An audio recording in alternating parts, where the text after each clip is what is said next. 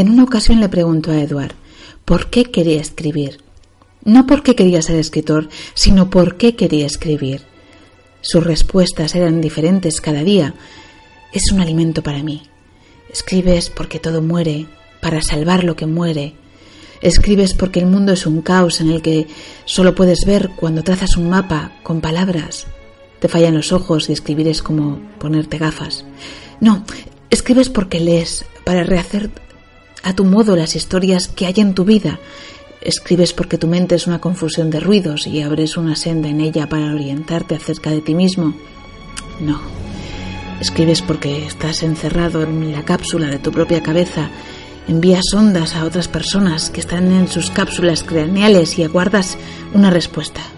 En fin, la única forma de mostrarte por qué escribo es mostrarte lo que escribo.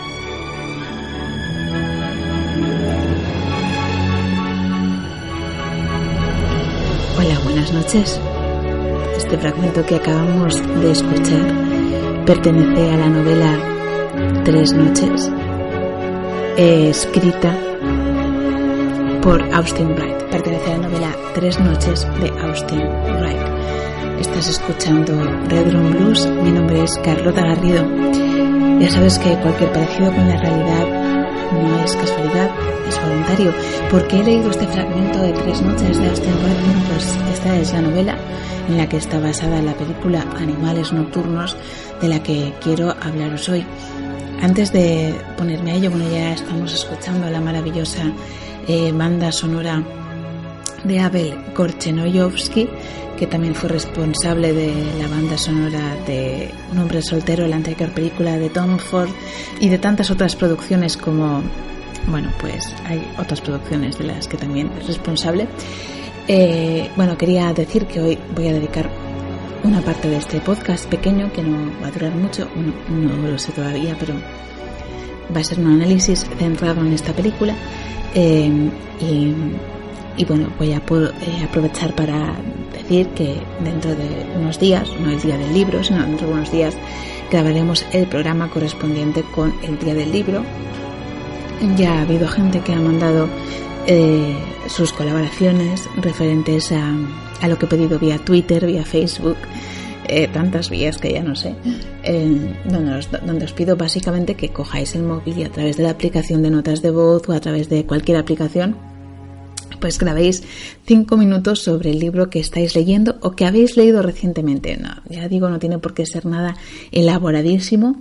Simplemente con que digáis el título, eh, por qué os ha gustado, a quién se lo recomendaríais y, qué, significa este libro, de qué va un poco contar la sinopsis, pues, pues nos parecería una aportación perfecta, entre otras cosas, porque aunque nos digáis el título y el autor, pues lo que queremos es oírlo de vuestra voz, de tu voz. Y, bueno, vamos a dar todo el mes de abril para la gente que, bueno, que no ha tenido tiempo hasta ahora. Eh, tenéis que enviar los audios en formato MP3 a bobarista87.gmail.com. Repito, bobarista87.gmail.com. Si tenéis cualquier problema, me escribís por Twitter o por Facebook a la página de facebook.com barra redroomblues o Twitter arroba Blues. Ya sabéis que somos un canal, soy un canal abierto de comunicación y estoy disponible para cualquier cuestión que queráis comentarme. Eh, también quiero esperar porque mi amiga Lidia y compañera, que algunos de vosotros me habéis eh, felicitado por su presencia en varios podcasts, pues estará, está en estos momentos de retiro espiritual en, en Castellón y vamos a esperar a que vuelva para hacer nuestro paseo por la feria del libro y, recoger nuestras interpretaciones al, aire libre, ¿no? un poco en formato impresionista verité, eh, sobre, sobre el día del libro y sobre la feria del libro. Entonces, eh, por eso se retrasa este podcast y, y bueno, y, y así grabo yo este y os explico toda la cuestión. Cosas que quiero decir antes de entrar en el terreno de animales nocturnos. Bueno, quiero saludar a eh, mi amiga Carmencita, Carmencita Beotas, que está a punto de ser mami y que sé que me escucha y bueno, hoy la quiero saludar. Eh, un beso muy fuerte, Carmen. Eh, quiero saludar también a mi amiga Marta, también llamada Marto, porque también creo que es una de, las pocas amigas que me escucha y, y porque se me da de risa cada vez que digo filmín en vez de filming y me dice que cada vez que digo filmín eh, dice que le recuerda a su padre Fermín. Entonces yo he quedado ya que a partir de ahora no voy a decir Filmín, voy a decir Fermín directamente. Y que ese será nuestro código. Entonces yo sabré si he escuchado el programa o no, por, si me dice algo por haber nombrado a su padre. Eh, no, eh, diré Fermín directamente, no voy a decir Filmín nunca. Un saludo a Marto, que está en Nueva York o en Washington con, nuestra amiga Lola y con nuestra amiga Carla. Un saludo a las tres. y, un, saludo a mis compañeros de Doble Sesión Podcast que hicieron un maravilloso podcast sobre la película Vértigo que os recomiendo, que tuvieron la delicadeza y el buen gusto de nombrarme en ese podcast al que yo no pude acudir y, que están, han inspirado con su buen análisis, con su buen hacer cinematográfico, con su cualidad analítica, pues este análisis que está muy, muy impregnado de, ese podcast, especialmente del análisis cromático que hacen de, vértigo, que, que yo, eh, bueno, eh, desde que los escucho a Rafa hacer sus análisis sobre el color, eh, veo, me fijo muchísimo más, muchísimo más en el cromatismo de las películas, especialmente en las películas que creo que heredan parte de, de la utilización que hace Hitchcock del color. Tengo que agradecer en último lugar, y este podcast es un poco así, a, a Cuca y a Teresa, a Ana y a Teresa, que son eh, mis vecinas también aquí de toda la vida, eh, por haberme llevado por segunda vez al cine, al cine Estudio Dor, a ver Animales Nocturnos, eh, porque es una película muy importante. Y por haberla compartido conmigo, por haberla comentado conmigo y por, por estar ahí, por estar ahí. Y ya por último, quiero darle la enhorabuena a mi amiga Marta Artero, que ha aprobado la oposición, el segundo eh, tramo de su oposición de inspectora de trabajo este mes, y que le envío desde aquí todo eh, la inspiración radiofónica para esa tercera parte que está estudiando a muerte y que de la que se va a examinar el mes de mayo. Y ya terminados las saludaciones y todas las breves incisiones que tenía que hacer, nos vamos a entrar en esta película absorbente que yo creo que tiene muchísimas conexiones con Vértigo. Eh, ahora vais a decir, claro, es que escuchaste el podcast un día y al día siguiente te fuiste al cine a ver animales nocturnos. No, no, no. Eh, francamente, mm, yo sinceramente me gustaría que hicierais el ejercicio de escuchar la banda sonora es que es maravillosa, la banda sonora de Animales Nocturnos y la banda sonora de, de Vértigo y eh, no la primera parte de la banda sonora de Vértigo, no la parte de los títulos de inicio que es evidentemente mucho más estridente, sino luego, luego la parte del romance se parece muchísimo a la banda sonora de, Animales Nocturnos o al menos a mí me recuerda. Yo la primera vez que vi Animales Nocturnos, eh, ahora ya la he visto tres veces, eh, me, dejó un impacto emocional muy fuerte, un impacto tal que me resultó difícil de analizar desde fuera por, por las similitudes que hay entre la película y, mi vida personal. Supongo que les pasará a todo el mundo, no pasa nada. Y esta segunda y tercera vez la he observado desde un punto de vista más crítico, creo yo, más desde fuera. Y, creo que, he entendido otras cosas completamente distintas. ¿eh? Esto es acojonante.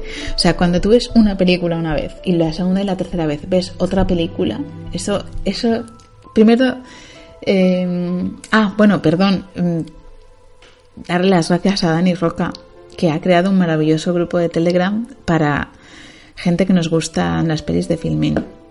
El otro día discutíamos en ese grupo de Telegram eh, quién era, qué era una obra maestra, ¿no?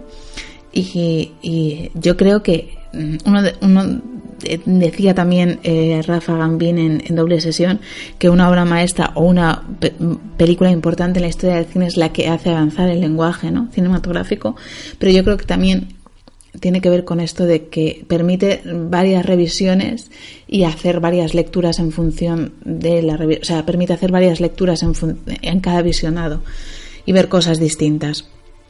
Bueno, a mí me ha pasado con, Animales Nocturnos. Como he dicho, es la última película de Tom Ford. Es una adaptación libre de, la novela de Tres Noches de Austin Wright, igual que era una adaptación su anterior incursión cinematográfica, Un hombre soltero. Parece ser que lo que le gusta es adaptar al hombre. Es una película que ha ganado varios premios, bueno, interpretada por eh, Anna Taylor Johnson, Armie Hammer, Isla, Isla Fisher, Mike, Michael Sheen, no sé, eh, Laura Lini, eh, Jay Callaghan. Eh, bueno, ganó, está nominada al mejor actor de reparto por Michael Shannon, que es el, el detective, el sheriff. el Globo de Oro a mejor actor secundario se lo llevó y estaba nominada a mejor director Tom Ford y al mejor guion se llevó el premio David Donatello a Mejor Film Extranjero, que son los, como los Goya italianos. Eh, nueve nominaciones a los BAFTA, incluyendo Mejor Director, eh, Festival de, Venecia, el Gran Premio del Jurado, eh, Critics Choice Awards, el Mejor Actor Secundario, nominación para Shannon, Mejor Guión Adaptado y Fotografía. La fotografía hay que decir que es de Simus McCarvey. La fotografía es bastante importante en la película, como ya os comentaba. Es el fotógrafo de Live, Ana Karenina, Las Horas, tenemos que hablar de Kevin. Mm, bueno, un, fotógrafo bastante ecléctico y poliédrico, como podemos ver por su filmografía, pero que bueno, que, tiene una solvencia, ¿no? Aunque aquí mm, yo creo que, hace una, una, apuesta fotográfica bastante personal. Eh, decía eso, eh, la, la nominación a la mejor fotografía Mejor Satélite Awards, incluyendo Mejor Película y Mejor eh, Director, tres nominaciones, y del Sindicato de Guionistas, nominada Mejor Guión Adaptado. Bueno, una película que tiene cierta relevancia, ¿no? ciertos premios, pero que aún así pues no ha conseguido llegar a un a, una escala ¿no? de, de repercusión como la que yo creo que se merece y que voy a intentar defender. Cuando llegue el momento spoiler lo avisaré. Bueno, realmente la sinopsis es eh, que nos sitúa un poco en la premisa. Es eh, la historia de, Susan, que, es galerista de arte, que tras 15 años o 20 años sin noticias de, de su marido Edward, ex marido Edward, recibe un paquete con el manuscrito de la novela que él acaba de escribir. Ella es una recién triunfadora galerista de arte, casada con un eh, flamante cirujano y eh, empieza la lectura de esta novela que se titula Animales Nocturnos y que está dedicada a ella.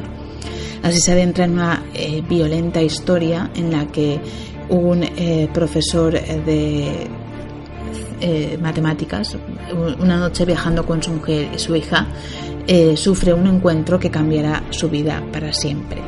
Eh, Susan lee con fascinación este relato que reaviva el pasado sentimental que vivió con Edward y cuestiona su presente y su futuro.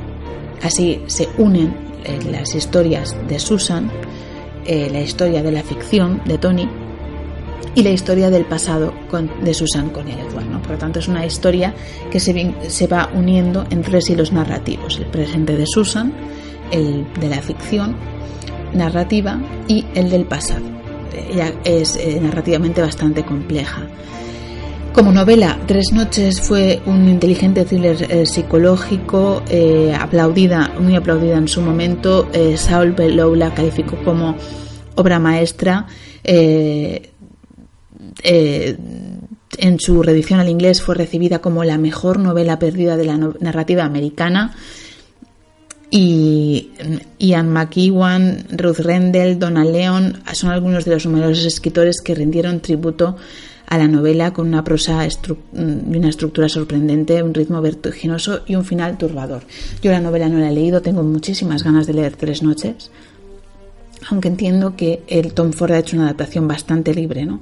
sobre todo adaptando el contexto de la protagonista al mundo del arte. ¿no? La Susan de Tres Noches no es una galerista de arte como sí que lo es Amy Adams en, Animales Nocturnos. Luego también creo que ha apostado por, hacer su propia interpretación a la hora de ponerle a la película de título Animales Nocturnos, precisamente, y no Tres Noches, em, que es el título de la novela, porque precisamente al hacer énfasis en, animales nocturnos, creo que él hace un énfasis en, una parte de, esta ficción, ¿no? en una parte de, del personaje. Bueno, em, eh, para empezar tenemos eh, unos planos que son bastante perturbadores y que la gente se ha preguntado mucho qué significan, que son estos planos en los que vemos eh, los planos que dan inicio a la película y a los créditos, que son estos planos en los que aparecen unas mujeres gordas que recuerdan un poco al esperpento de las, de las primeras imágenes de la gran belleza de Sorrentino, que son estas gordas que se van moviendo con, esta música de la banda sonora trágica y son estas gordas como de fast food, pero de abundancia, de opulencia, de... no sé cómo explicarlo, ¿no? O sea, llamativas, con estas eh, estridentes. Y mm, estas gordas, desnudas para más eh, forman parte de una colección de una galería de arte que Susan inaugura esa noche. A partir de aquí todo es spoiler, ¿eh? Por favor. Luego no me digáis que no os he advertido. Spoiler. Aquí voy a desmenuzar la película. Bueno, entonces tenemos estas señoras que aparecen ahí y que, bueno, pues aparentemente son parte de una inauguración muy exitosa que ella está haciendo en un sitio, pues muy bien, ¿no? De, posting, de pasta. Mm, yo he interpretado, bueno, luego, luego entramos ahí, vale.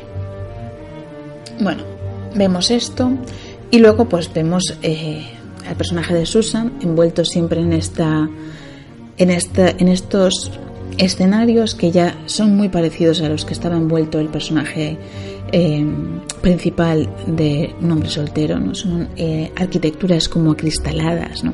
Con mucho vidrio, mucho cristal. Frías, Em, como de diseño, un poco como de cuadro hiperrealista de Hooper, un poco como de desolación, lujo y opulencia y desolación, como, como si fuera todo un uno, un poco como los interiores desolados que, que habita el propio protagonista, el propio Tom Ford. Por lo tanto, yo interpreto que Amy Adams, igual que el personaje interpretado por yo le llamaría Mr. Darcy, pero no es Mr. Darcy. ¿Cómo se llama este actor? Colin Firth. Colin Firth, perdón. Colin Firth. ¿De acuerdo? Bien. Bueno, pues eh, Colin Firth y Amy Adams yo creo que reflejan al propio Tom Ford, diseñador de Gucci, ¿no? Como sabéis, hasta estas dos películas eh, bueno, pues un poco podemos imaginar que él ha habitado ese tipo de, escenarios. Y bueno, aquí vemos a, la, protagonista eh, y mm, las dos primeras conversaciones que a mí me llaman la atención o que nos dicen mucho sobre, sobre la vida eh, que lleva ella son las siguientes.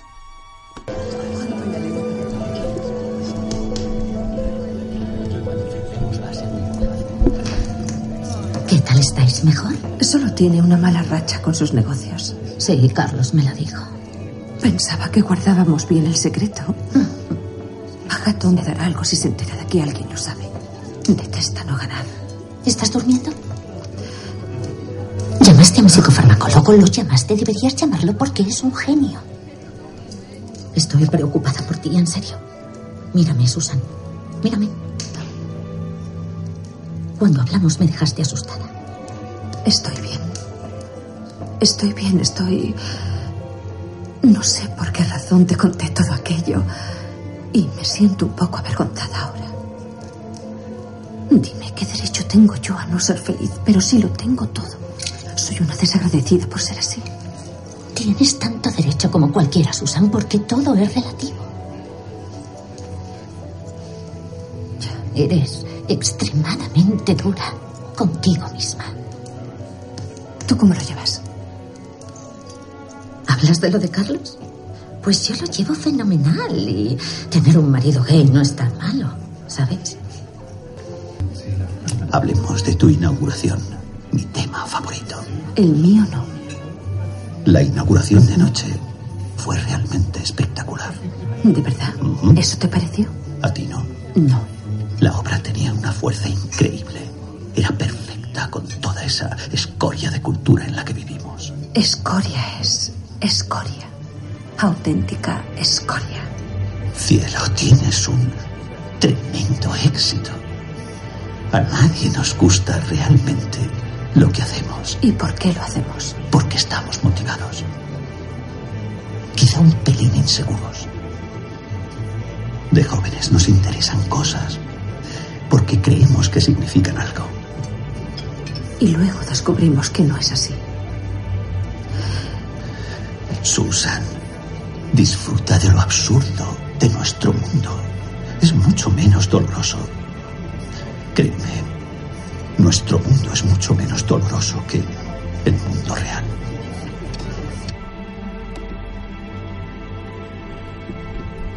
Bien, yo quería llegar hasta este punto exactamente. Hasta aquí hemos conocido al personaje de Susan, eh, un matrimonio en crisis, una carrera profesional insegura.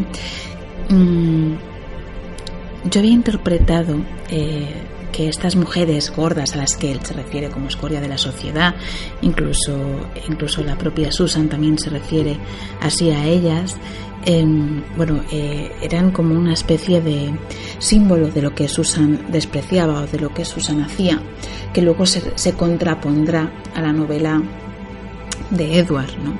O sea, el arte para Susan es escoria, es una cultura superficial, evanescente, eh, que gusta a un grupo de, a una élite financiera e intelectual. Eh, es un arte vacuo, es un arte sin sentido, eh, frente al arte de Edward, que es un arte sincero, interno, mm, auténtico.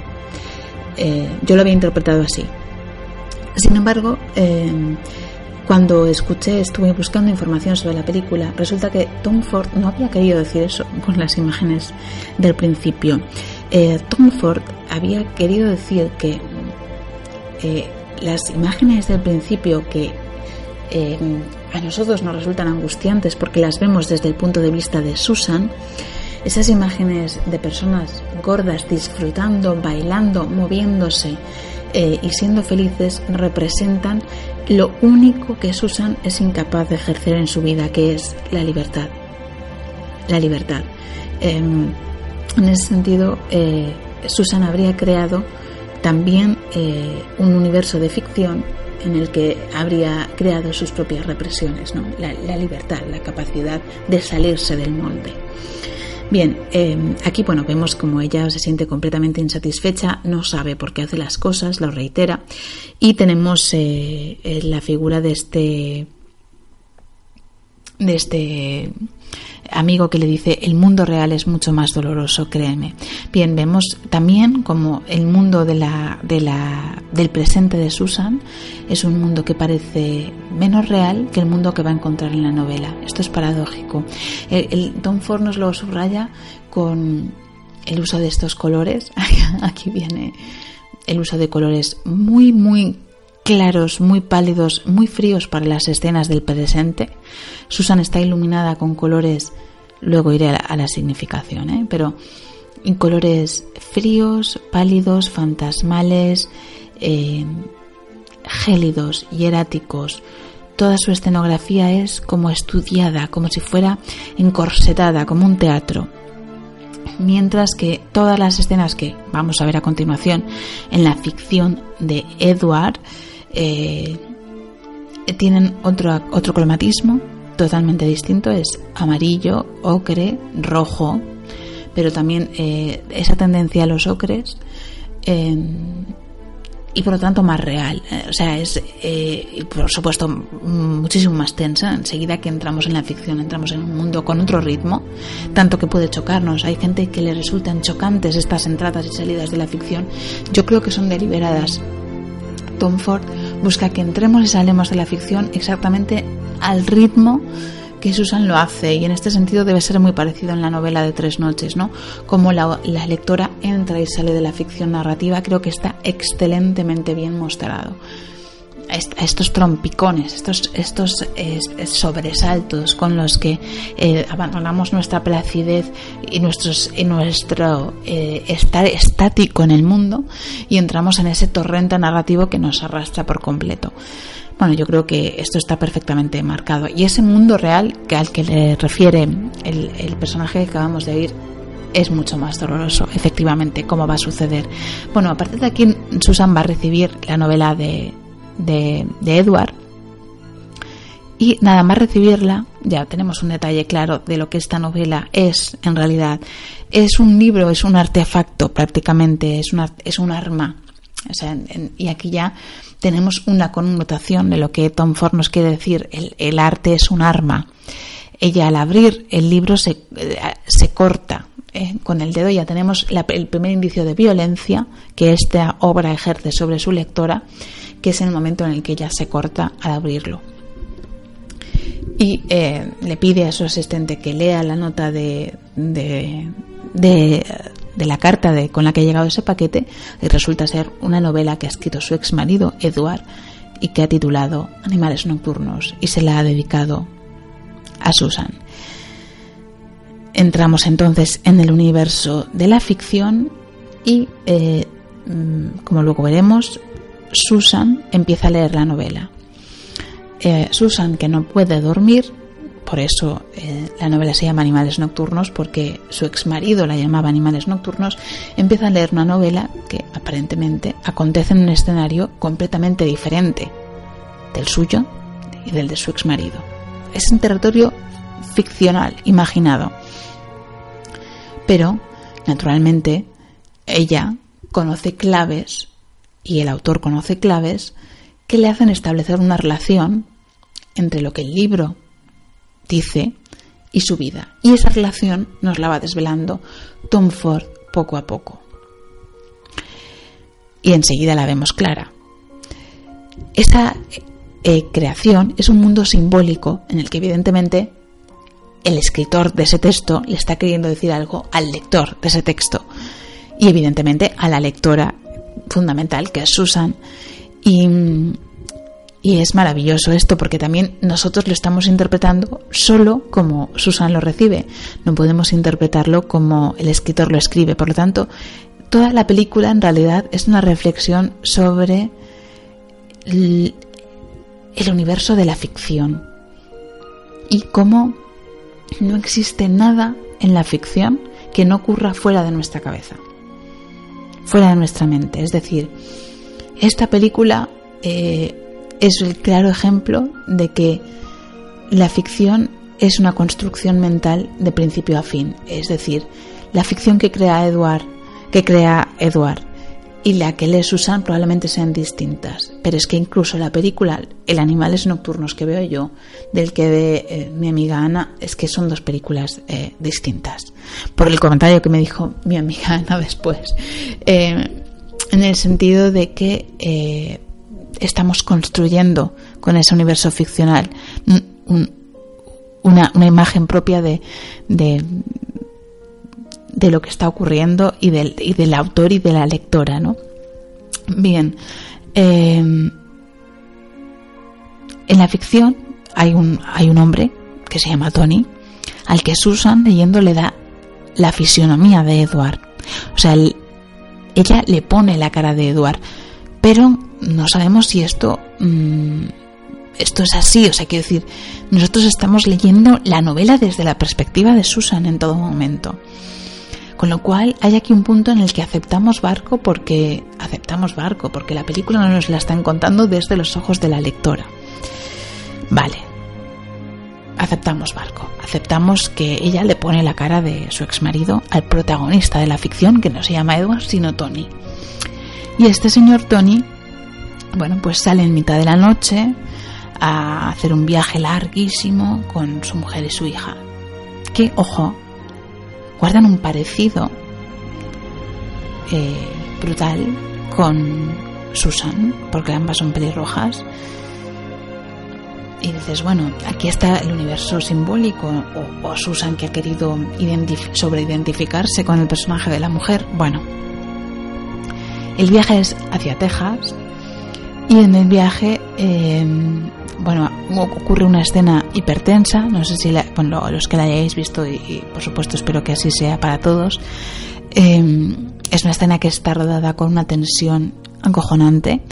Eh, en todo momento tiene lugar eh, las, situaciones y se repite este leitmotiv a lo largo de toda la película. Eh, las situaciones en las que los personajes son deslumbrados por los eh, faros de otro coche o por las linternas de los ocupantes de otro coche y este gesto se va a repetir continuamente en la vida de Susan. Quiero decir que el, el elemento deslumbramiento ojos-coche es un leitmotiv en las tres historias, en la de Susan, en la de la ficción y en la de y en la del pasado que luego iremos descubriendo. Estos personajes se llevan violentamente, arrancan a, prácticamente delante de sus narices a Tony, a este personaje mm, de sus manos unos bandidos en mitad de la noche, las arrancan, las meten en su coche y la, lo hacen desaparecer. Bueno, es una escena terrible, ¿no? Tremenda. Rodada con muchísima impotencia, con muchísimo realismo. Él se va en otro coche, ellas desaparecen.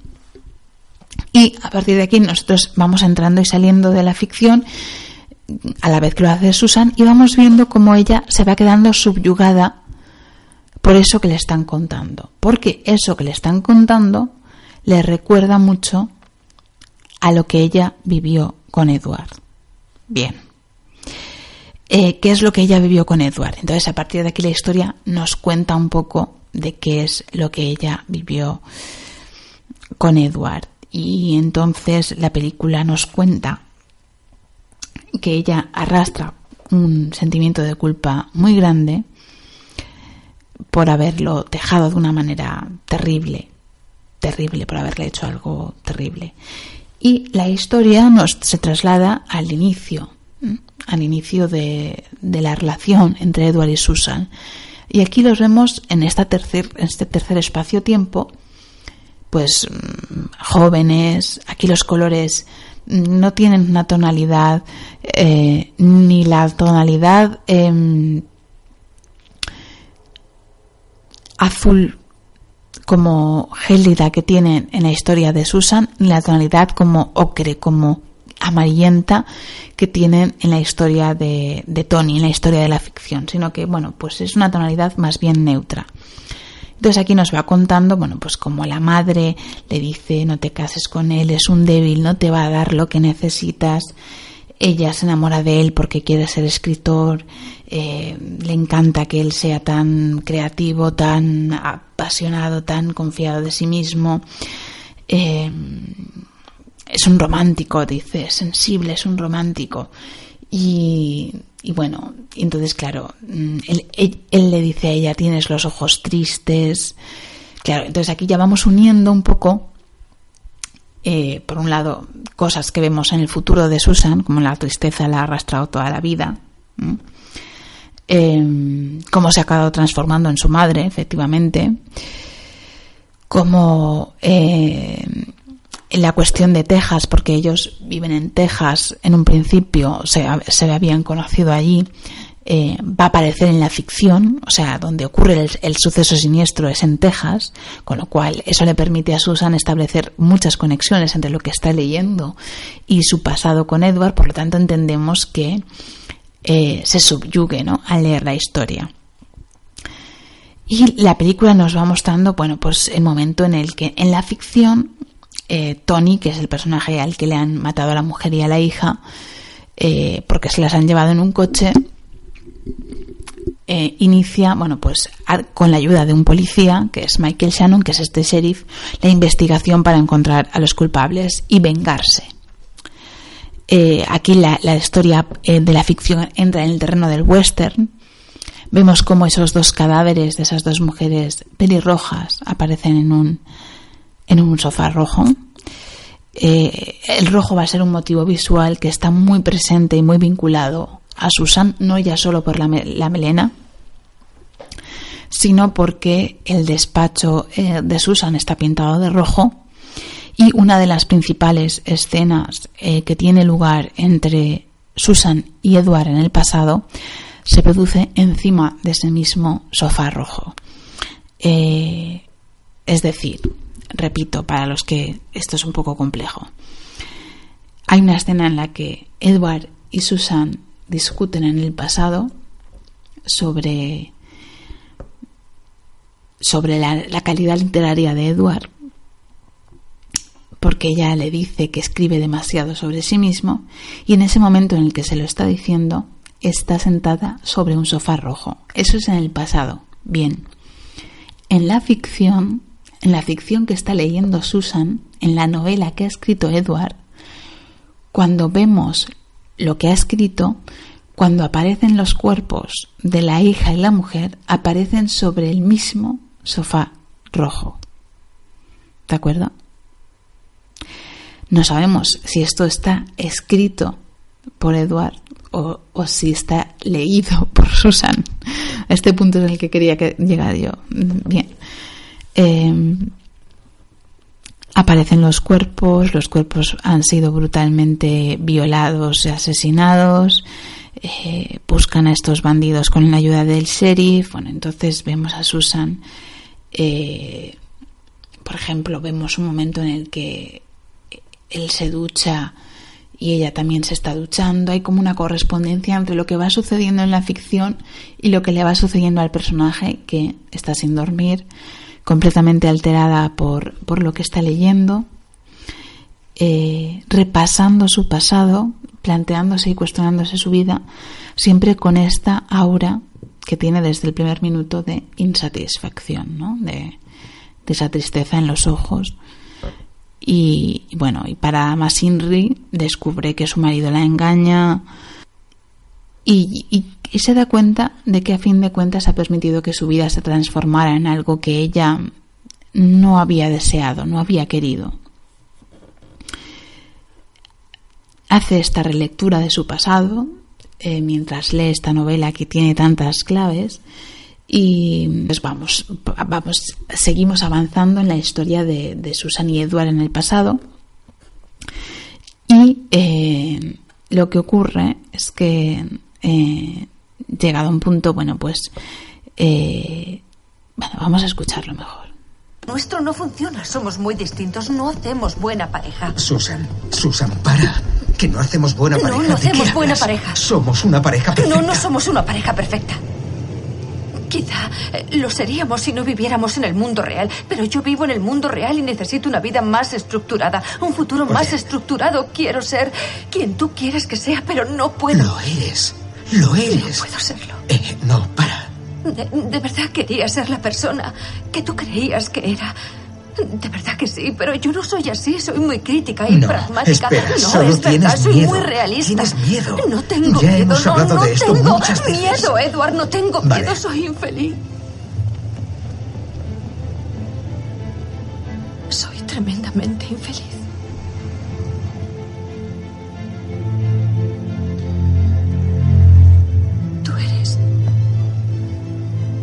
Eres tan maravilloso y eres tan sensible y romántico. Y, débil. ¿y Eso sí. No, yo no he dicho que seas débil. Muchas veces. yo no te he llamado débil. Ya lo has dicho más veces. Dilo ahora, débil. Yo no he dicho que seas débil. No he dicho que seas débil. ¿Tú me amas? No es el tema. Sí que es el tema. Ese no es, el, único tema. Ese no, es me el has contestado. Claro que te amo. Pues cuando amas a alguien, Intentas arreglarlo. No lo tiras por la borda. Es algo que tienes que cuidar. Quizá nunca lo vuelvas a tener. Eduardo, no puedo seguir contigo. No puedo seguir así con esto. Susan, no puedes estar huyendo de todo continuamente.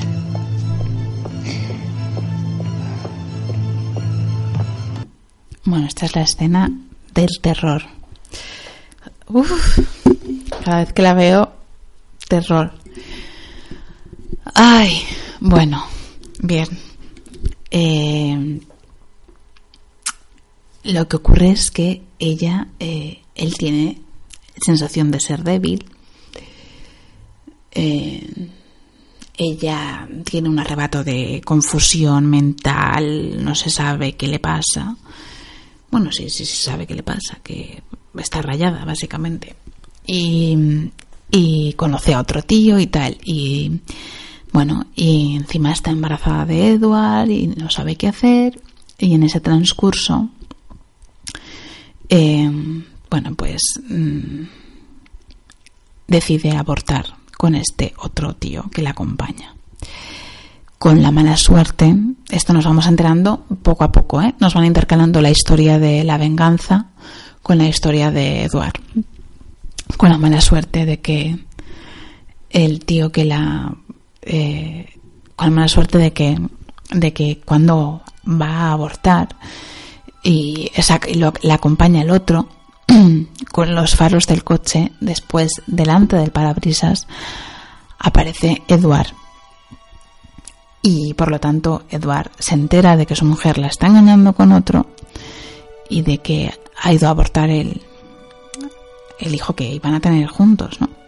Por lo tanto, eh, Susan, eh, bueno, así lo pierde, ¿no? Así se acaba la relación. Y a continuación, lo que ocurre en la ficción es la historia de la venganza de, de Edward. Eh, es, muy explícito esto porque aquí la historia ya se adentra en un terreno que se escapa de, de, los círculos normales de la lógica, ¿no? Está muy en el terreno del western, de la venganza, ¿no? Entonces el personaje eh, el, sheriff eh, se va a morir, lo van a echar, entonces no van a poder eh, llevar a los culpables a la cárcel. Bueno, al final el caso es que él tiene que decidir si se toma la justicia por su mano o no. Es interesantísimo como aquí Tom Ford utiliza, es que no le podemos llamar Ford porque Ford solo hay uno. Entonces Tom Ford utiliza los planos de viraje en rojo y entonces pasamos de la escena, por ejemplo, pasamos de la escena que acabamos de ver de ellos dos discutiendo a una escena en la que está eh, Jay Gallagher completamente eh, bajo un filtro, bajo una luz roja. Es una luz roja de ira, de venganza, de sangre, ¿no? Eh, esa sangre simbólicamente va a tener lugar con el asesinato de quienes le han de quienes le han arrebatado lo que era suyo. Y él en la novela, eh, el personaje, el protagonista en la novela, tiene que soportar su cobardía. De hecho, eh, el asesino, una de las cosas que le dice es, que eres un débil.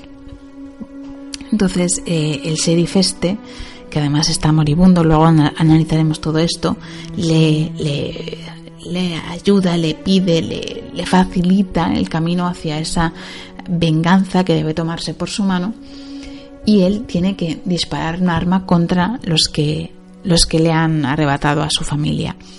Por lo tanto, tiene que superar esa guardia que, bueno, en teoría era, era lo que le achacaba a Susan, o lo que él pensaba que, que Susan eh, pensaba de él, eh, con lo cual acaba venciendo ese, ese terror dentro de la ficción. Entonces, Susan lo lee y efectivamente establece las relaciones y en medio de todo, de todo ese proceso en el que ella eh, va viendo la ficción, como además la ficción va devorando la vida, porque vamos por la galería y, por ejemplo, aparece un cuadro enorme que pone revenge, venganza, y aquí ya vemos la dualidad, ¿no? Porque la venganza está aconteciendo en la ficción, pero también está aconteciendo en la vida real, porque el libro en sí, tal y como está organizado, es una venganza contra la propia eh, Susan. Y, y luego, eh, bueno, pues eh, está tan obnubilada, no ha dormido nada, que ve uno, a uno de los de los atacantes en el, en el baby call de, de una de sus compañeras de trabajo. Eh, es decir, varios elementos que le hacen distorsionar la realidad porque la ficción ya se ha comido la realidad. A todos nos ha pasado esto cuando la ficción es más real que tu propia vida y entonces empiezas a distorsionar ¿no? lo que es real y lo que no, especialmente los que consumimos muchísima ficción. Y a, mí me, a mí me ha llegado a pasar de levantarme con un diálogo en la cabeza de una película, de una serie, con una canción, no sé si lo he soñado, si lo he vivido, si lo he visto en una película. A veces me levanto con estas brumas mentales. Y, perdón, y, bueno, entonces em, llega el momento en el que se ejecuta esta venganza, o sea, el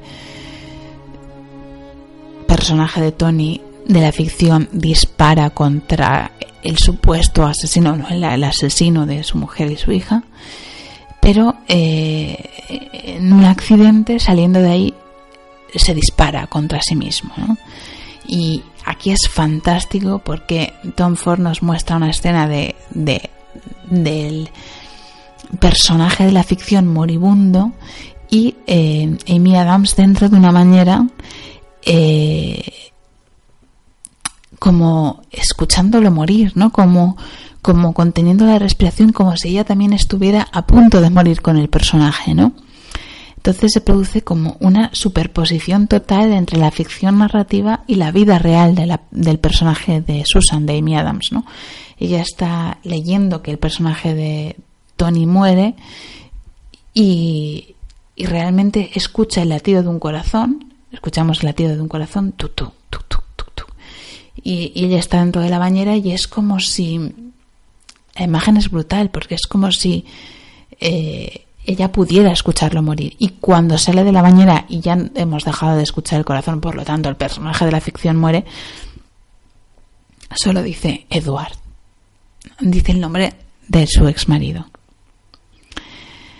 A continuación le envía un mensaje, él le contesta, o sea, ellos se intercambian una serie de mensajes. Eh, ella le dice, he leído la novela, me ha emocionado mucho, hay mucho que decir. Eh, cuando nos vemos, él le dice, dime sitio, llora. Eh, a todo esto a él no lo vemos en ningún momento. Solo vemos los flashbacks de Susan. Ella se plantea si ir, si no se quita el pintalabios, o sea, ya no quiere ser la Susan espectacular, quiere que tal, va y, y él nunca aparece. Y entonces ella comprende, probablemente yo deduzco eso del último plano, que es una, un primer, primerísimo plano de, de los ojos de Amy Adams, de Susan, que todo ha sido un juego de venganza y que la propia elaboración de la novela era un juego de venganza, de buscar eh, vengarse de lo que ella de lo que ella le había hecho, con lo cual eh, bien. Disculpad, pero es que he ido a hacer una infusión calentita, que ha habido un cambio de tiempo como brutal y, y había que reponer estas fuerzas. Bueno, pues efectivamente eh, Aquí acaba la película, él no acude, ella comprende que todo ha sido un intento de, venganza. Y ahora vamos a las interpretaciones, así a nombrar cositas. Bueno, yo la primera vez que vi esta película, eh, o sea, la vi desde los ojos de ella y empaticé con él, con la visión de él, ¿no? Yo pensé claramente que estábamos ante una película en la que este hombre había sufrido muchísimo y ella era una insatisfecha, una caprichosa, una mujer eh, con muchos problemas, muchas dificultades y que bueno, que la película era el reverso amargo de una vida que no había sido vivida de manera satisfactoria y feliz y de forma valiente, ¿no? Y era el reflejo de la cobardía de ella. Eh, esto es lo que me arrastró, me, se me llevó por delante, ¿no? Eh, y la segunda vez la vi desde el punto de vista eh, de fuera y pensé, bueno, ella tiene esa paranoia, ¿no? Con que ella no ha vivido esa vida. Pero realmente, seguramente si él no, si todo esto no hubiera pasado, esta paranoia la tendría igual. O sea, yo creo que, que, que no hay nada que ella haya hecho que justifique la venganza de él. Es decir, él delata mucho más quién es con su venganza de lo que ella delata con sus acciones. Yo creo. Em, lo que ella le hace, en cualquier caso, es un daño em, en el que ella no es consciente del dolor que va a causar o no, o no quiere causarlo, pero el dolor que causa él es intencionado y para mí ahí hay algo muy corrompido, muy, muy retorcido que, que explora muy bien Tom Ford, que es el mundo, el universo del rencor, que para mí es un universo muy incomprensible, pero que tiene que ver con intentar comprender cómo alguien que te quiere te puede hacer daño conscientemente. Yo creo que es la idea más incomprensible para el ser humano que hay y para mí es la idea que me, que me rompió absolutamente los esquemas de esta película y que igual me estoy inventando, pero me, parece que explora. Bien, mm, ¿por qué creo que explora esto la película? Em, porque creo que Edward y Susan son en realidad dos proyecciones o dos prisiones, eh, o sea, que, vemos la película en función de una o de la otra, en función de, qué dos, qué de esto, cuál de estos dos elementos está más presente en nosotros. Eh, dos miedos muy contemporáneos y es la culpa atribuida a la mujer, la culpa atribuida a lo femenino y esto mm, encaja perfectamente en lo que decía en la relación con vértigo y en la relación con lo femenino atribuida a la, a la, a la leyenda y a la, al complejo de Zen fatal, podríamos decir, que viene del cine noir, y la venganza atribuida al hombre. Y esto vendría muy arraigado en todo el imaginario del western o del cine de gangsters, recientemente en el neo-noir también. Por último, eh, de aquí se derivan dos miedos que creo que están presentes también en los dos personajes. El miedo a no ser suficiente, que también está atribuida a lo femenino, en este caso, a Susan, y el miedo a la propia debilidad, atribuida a lo masculino. Como esos, esos dos reversos eh, de, de las personalidades de lo que debe ser un hombre y de lo que debe ser una mujer. Bueno, eh, creo que los dos están presos de, esas dos cuestiones. Como eh, ya he dicho, ella está presa de, bueno, eh, como dijo el propio Tom Ford, ella está presa de, la falta de libertad y él está preso, bueno, pues de ese complejo de, falta de fuerza, muy, atribuido a la, a la, a la idea de, lo masculino.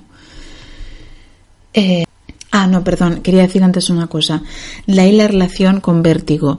Eh, porque, bueno, la idea de culpa atribuida a lo femenino está especialmente eh, eh, explorada en vértigo. También el, tema de la identidad y del reflejo de identidades, realidad, ficción, también está muy explorado en vértigo, con los, con los colores de pelo y los cromatismos incluidos y, la idea de venganza atribuido al hombre también está muy, eh, muy, muy, muy incluida en Vértigo y si me apuráis, eh, lo digo para los compañeros de doble sesión, eh, el miedo del hombre a no ser suficiente. Una de las cosas que, que me hubiera gustado, o sea, que no escuché en el podcast de que hicisteis, maravilloso podcast de Vértigo, es el miedo de James Stewart a ser impotente, que a mí me parece una, o sea, tenéis, hay como muy claro que, es una persona muy sexual y yo no tengo tan claro que James Stewart sea muy sexual en Vértigo, mm, pese a que haya visto desnuda a Kim Novak en la escena de la chimenea. Precisamente yo creo que el vértigo hace alusión a, su miedo a, las relaciones sexuales. Pero bueno, eh, Aquí creo que también hay un miedo a la propia masculinidad, de ahí viene el personaje del policía, que, que funcionaría un poco como el yo ideal de, de, de Edward. Y luego eh, la, obsesión, bueno, muchos de los emplazamientos, mucho de, esa obsesión por la, por la, frialdad de la mujer, por la sofisticación de los maquillajes que tiene Tom Ford, yo creo que, es, era, es evidente que tienen algo hitchcockiano. Y eh, bueno, yo estaba con esta idea en la cabeza cuando revisé anteayer Un hombre soltero por la noche y efectivamente hay un plano de un hombre soltero en el que está, justamente en el que sale el actor John Cortajarena, el modelo John Cortajarena, que es español, y, precisamente eh, eh, tiene lugar en un parking de coches al lado de un gran mural de psicosis. Entonces están ellos dos hablando en un, parking de coches detrás y detrás se ve la cara de Jan Leight en Psicosis. Evidentemente Psicosis no es vértigo, pero yo creo que, Animales Nocturnos es una película que tiene bastante con vértigo. Eh, Bien, simplemente era, era, nombrar esto. Luego también por el propio manierismo, ¿no? De la idea de la ficción dentro de la ficción, evidentemente. Eh, esta idea que me gusta que tiene la película es que eh, relaciona la venganza con la propia muerte. O sea, el personaje de Tony en la ficción se venga de los asesinos de su mujer y su hija. Es decir, logra matar al otro, logra eh, saltar y vencer su falta de fortaleza, logra vencer su debilidad asesinando al, eh, al elemento eh, al elemento hostil, ¿no?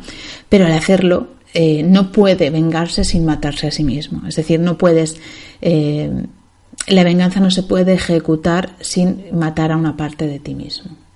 Y a mí eso me parece un elemento simbólico de la, de la ficción eh, que está presente en la película y que es eh, bastante interesante, ¿no? Es decir, que la venganza es un símbolo que va asociado a este eh, elemento de, muerte, de, no, puedes vengarte de otro sin dañarte tú, no puedes dañar a otro sin dañarte tú, ¿no? Por lo tanto, Tony no puede disparar el arma sin dispararse accidentalmente y por lo tanto Edward no puede sobrevivir ni salir indemne de lo que le va a hacer a Susan, ¿no? Y él lo sabe, él sabe que eso tiene un precio, pero está, está aún así dispuesto a pagarlo. Por lo tanto, eso para mí ya dice mucho más, dice mucho del personaje de Edward en el sentido de que eh, una persona que está dispuesta a pagar eh, con ese alto precio por hacerle daño a otra, eh, está situada ya mucho, ha situado su balanza mucho más en el terreno del odio que en el de que en, cualquier, que en cualquier otro. Se ha matado una parte de sí misma, probablemente la parte relativa a la humanidad. Em, bueno, este, esta idea me parece interesante. Entonces, por lo tanto, ¿qué es el universo simbólico? ¿Qué es lo que hace eh, Edward con la narración? Si tomamos la narración como la, como la lee Susan. Pues efectivamente, eh, la hija que va detrás en el coche sería la, hija que ellos dos tuvieron, o sea, la hija que, Susan abortó. Eh, Susan sería el personaje de Laura, de la otra, de la, de la mujer que, que interpreta Ilsa Fisher, eh, Edward y Tony serían el mismo personaje.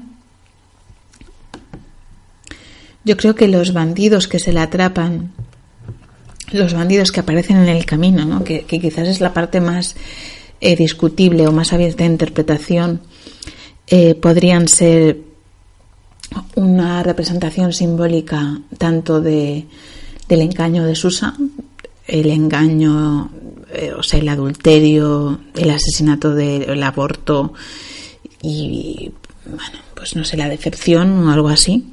Pues son tres personajes. Podrían ser también eh,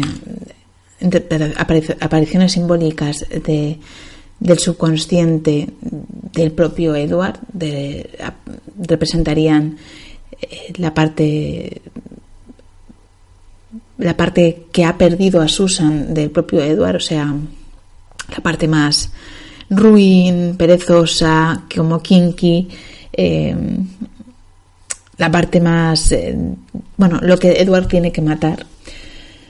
Eh, también podrían representar al marido actual de Susan, al cirujano, Pero, en fin, bueno, son elementos hostiles dentro de la narración, no tienen personalidad propia dentro de la narración.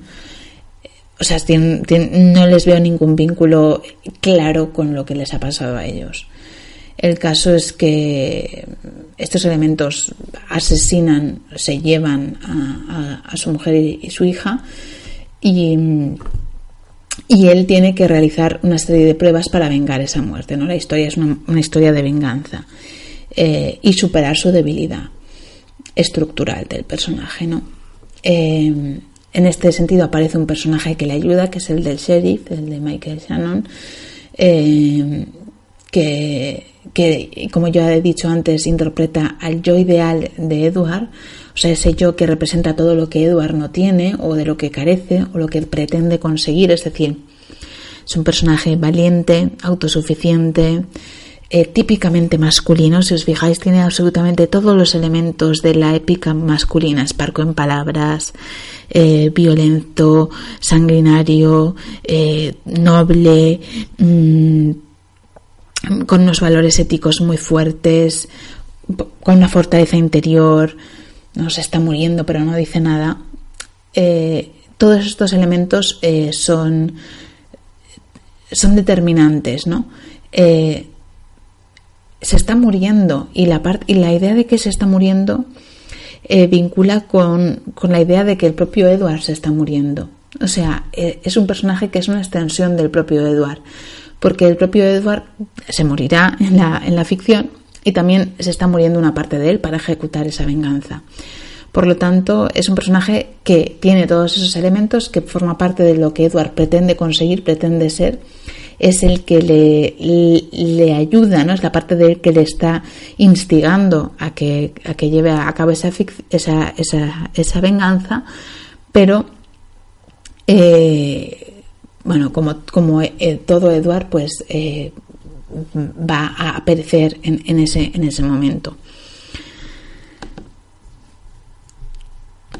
Esta es una simbología clara de, lo, de la novela, una interpretación en la cual el fin último sería vengarse de Susan, recuperar la fortaleza, acabar con su debilidad y, y vengar eh, al el personaje, vengarse contra, contra Susan. Em, aunque yo aquí le veo una trampa al guion, y es que para que él realmente quiera vengarse de Susan, para que su intención realmente sea esa, él tiene que saber a ciencia cierta en qué situación personal está Susan, para saber qué efecto va a causar la novela en ella. Hombre, la conoce bastante, le pone animales nocturnos a la novela y se la dedica. Bien, es bastante, ¿no? Pero hasta qué punto sabe que no ir a la cita eh, o que ella le va a llamar para, para querer verle, ¿no? No, no puede, ella puede estar completamente lejana y ajena a su vida, ¿no? ¿Cómo sabe que a ella le va tan mal si no tiene contacto con ella? Yo esto es lo que no, lo que no veo claro a nivel de guion, ¿eh? eh pero bueno, ahora veremos que, que, no todas las interpretaciones van en este sentido. Respecto a los colores, eh, me parece claro el uso del azul para, para referirse a todo el presente de Susan, ya que es el color eh, de la tristeza. Bueno, siempre hay eh, esta vinculación que hace Edward desde el principio de tú y tu madre tenéis los ojos tristes, ¿no? Y, luego toda la parte de, la ficción ocurre en, tonos ocres y amarillos. Eh, tiene esta condición como de western, más real, más cálida, es una historia pasional de venganza, entonces va a ir virando poco a poco a rojo, a, la ira, a la venganza y, y bueno, y probablemente, eh, eh, bueno, y, también tiene esa, esa, esa cualidad de ser más, eh, de tener un ritmo más frenético y de contrastar con la narración de Susan. Por lo tanto, no solo contrastan cromáticamente y rítmicamente, sino que además es una historia como más real, como con colores más cálidos, ¿no? como con colores como más mm, vivos, donde parece que los elementos están mucho más vivos. Ya en la de Susan, ella está completamente aletargada a la expectativa pasiva. ¿no? Eh, luego eh, hay que recordar que, que, que él escribe él le dice a ella en un determinado momento, escribo para el recuerdo, ¿no? Escribo para que todo quede para que las cosas no mueran. De alguna manera él escribe para el resentimiento. De esta forma, eh, esto nos dice mucho de los dos personajes. Él escribe para el resentimiento. Evidentemente ha hecho una obra de arte magnífica, auténtica, real, pero llena de resentimiento. Y yo creo que esto es de, las peores cosas que pueden haber el ser humano. Y yo estoy llena de resentimiento. Por eso te digo que, que la película ha vibrado conmigo tanto en la culpa como en el resentimiento. Pero bueno, y ella, en cambio, hace arte para eh, olvidar. Es el mundo del, del, olvido, de la evasión, de la basura, de lo superfluo. Eh, bien. Luego, eh, también hay que tener claro esto. Puede que la intención, otra interpretación clarísima, es que mm, lo que estemos leyendo no esté ocurriendo como lo estamos leyendo. Estamos leyendo la percepción de Susan, porque Edward y Tony tienen que coincidir físicamente, o porque la protagonista tiene que ser pelirroja. Es decir, Laura, la mujer de, Tony. Mm, porque, es decir, ¿por qué eh, es tan evidente que Edward quiere vengarse de la Susan actual y no simplemente quiere vengarse simbólicamente. Porque no todo esto es una construcción mental que ocurre simplemente dentro de la cabeza de Susan. Es decir, a lo mejor él no fue porque no pudo ir. O no fue porque... Es decir, en realidad no sabemos, ni siquiera hay una clara... Sobreentendemos porque se produce mediante un juego de elipsis que él le dice de quedar, entonces ella le dice un sitio, entonces, vale, pero ni sabemos si ella le contesta, ni sabemos si él dice que va a ir. Mm, no sabemos nada de él, no sabemos nada de sus intenciones reales. O sea, todo lo percibimos desde la lectura de ella y asumimos ese punto como real porque aceptamos barco. Pero eh, estamos aceptando la posición de una lectora, es decir, estamos aceptando un punto súper subjetivo. Del mismo modo que nuestro punto de vista sobre la película es subjetivo, el de Susan sobre el texto es subjetivo. Y el de Susan recordando la historia también es subjetivo. Nunca vemos la historia recordada por él. Y en este sentido, somos testigos de una parte parcial de la historia. Absolutamente parcial. Por lo tanto, la intención con la que él ha escrito ese texto los verdaderos elementos implícitos de la relación dentro del texto y la, realidad son elementos que nos faltan porque solo conocemos la parte de Susan. ¿Vale? Esta es una cosa. Esto. ¿Por qué el sangriento thriller se acaba convirtiendo tan reveladoramente en nuestra propia vida? Esto es un elemento muy a tener en cuenta. Es decir, ¿por qué Edward utiliza un thriller sangriento para esbozar un símbolo de nuestra vida, o sea, de, su, en realidad una historia personal, cotidiana, es decir, cómo se transfiere, si aceptamos barco, todo ese universo personal al plano simbólico. ¿Por qué tiene que hacerse de una forma tan violenta? O sea, ¿por qué nos hemos sido capaces de imaginar otros símbolos con los que relacionarnos con lo que ha pasado? ¿Por qué solo somos capaces de transformar lo vital en ficción muchas veces a través de la violencia o de los subgéneros de la violencia? Este es un tema. Y otro tema que a mí se me abre y me gustaría preguntarle a Tom Ford es si el arte tiene que surgir de una experiencia traumática o todo el arte tiene que salir de, la ruina emocional de un ser humano, como el caso de Edward tienes que llegar hasta ese punto de desvarío existencial o de ruina vital para poder escribir una obra llena de autenticidad, tensión, pulsión, simbolismo. Porque si es así, a lo mejor es que hay que elegir entre el arte y la vida y no creo que tengamos que llegar a esa elección. O no me gustaría pensar que tenemos que llevar nuestra vida hasta esa decisión, una decisión, por otro lado, horrible, porque yo no sabría dónde poner, la, la elección, pero pero es una decisión difícil y parece que Tom Ford en esa disyuntiva, porque siento los dos personajes, ambos vinculados con el arte, tanto Susan como Edward, y bastante perjudicados emocionalmente, em, eh, parece que es de, sus, de su parte oscura de donde, de donde sacan la inspiración para crear. Y yo pregunto si no se puede crear desde la parte luminosa. Porque si no, que me lo digan ya. Que alguien baje y me lo diga. Em, creo que es una película que también habla de, del miedo a no ser feliz.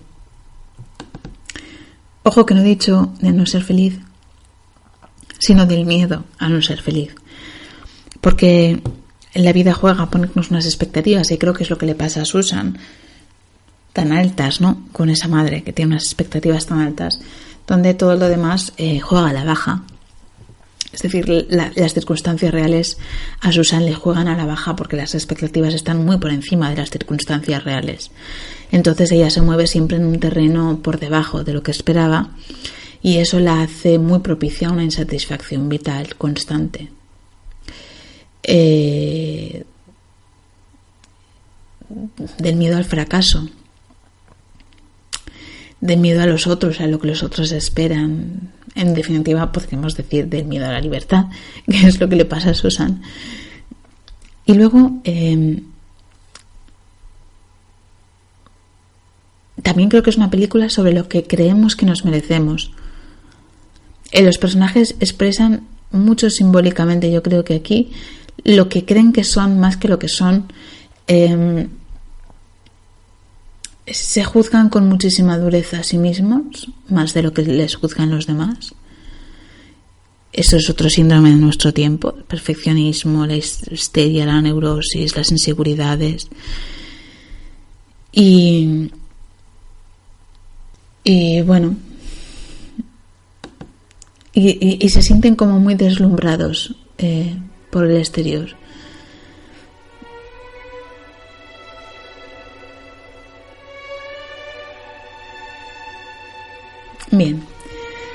Aquí he leído ya de las últimas teorías porque os puedo asegurar que hay muchísimas sobre, sobre esta película.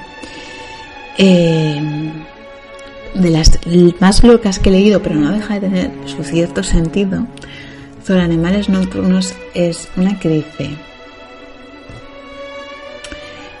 Eh, en el momento en el que discute con alguien por teléfono, le llega un manuscrito de un tal Edward Sheffield, un borrador de un libro llamado Nocturnal Animals. Ella le pide a su asistente, quien se encontraba cerca casualmente, que le lea la carta que viene con el libro.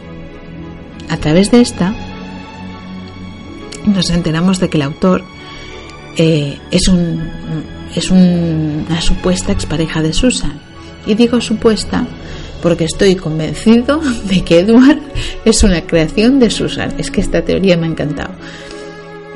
Entonces dice, Ford busca la respuesta si el arte puede ser el sufrimiento o puede ser algo más. Y yo creo que el final de su relato nos deja una acertada conclusión. El arte es la búsqueda de reparar algo dañado hmm, y subsanar nuestra propia culpa. Este es el de los de la culpa. Susan cree crea un personaje dañado por ella, pero al que finalmente redime a través de una obra superior a sus capacidades. Susan no encontró el sufrimiento porque no podrá hacer arte y solo se, solo se limitará a esperar eternamente.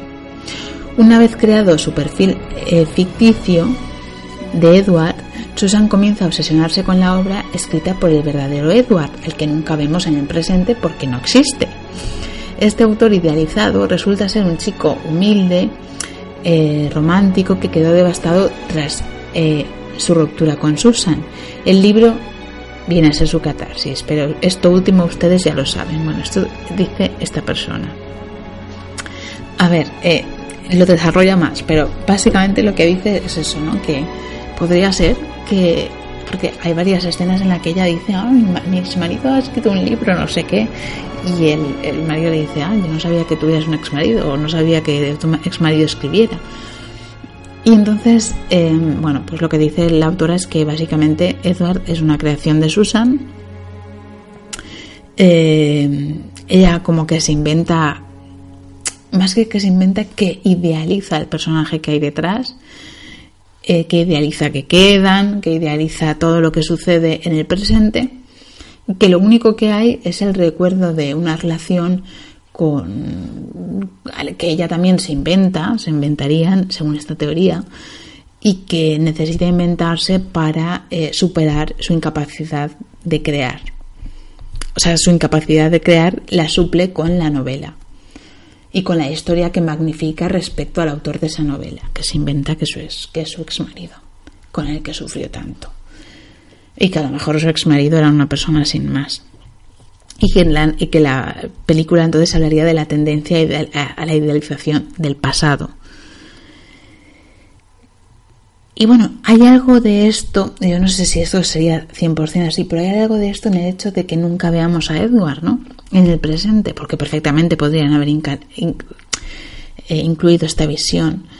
Eh, pero al incluir solo la de Susan, pues eh, hay algo de, percepción distorsionada de la realidad desde el punto de vista del que vemos la obra, ¿no? Sabemos cómo la obra impacta en una sola persona. Por lo tanto, ni podemos ver la obra en sí, ni podemos ver la realidad en sí. Solo podemos ver el impacto de, esa obra y de esa realidad en Susan. Por lo tanto, otra vez incido en el hecho de que estamos viendo una realidad distorsionada y no estamos viendo en realidad una realidad.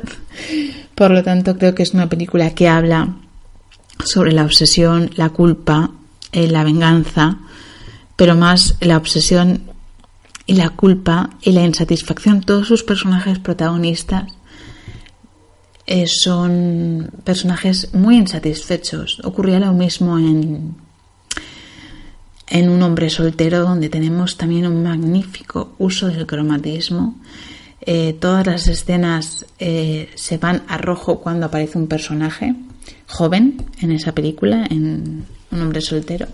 También tenemos el mismo tipo de, escenografía, pero en, Un hombre soltero también hay este momento de idealización absoluta del pasado, distorsión del pasado. Y, yo creo que aquí también, o sea, es como vemos un personaje que está completamente aletargado porque eh, vive en un universo que es, eh, tiene más que ver eh, con el pasado o con la ficción que con la realidad. ¿no?